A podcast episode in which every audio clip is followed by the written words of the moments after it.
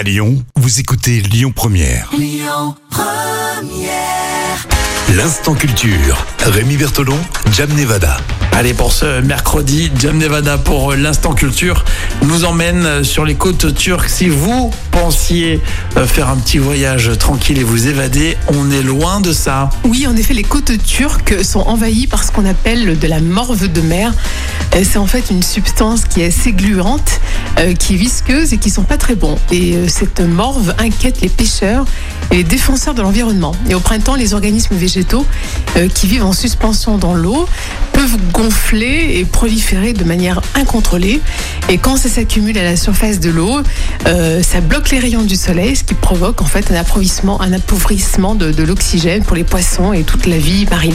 Oh, mais c'est incroyable qu'on puisse appeler ça la, la morve de mer, mais en fait, ça, euh, ça nous met l'image de ce que ça, ça représente pour la, pour la nature.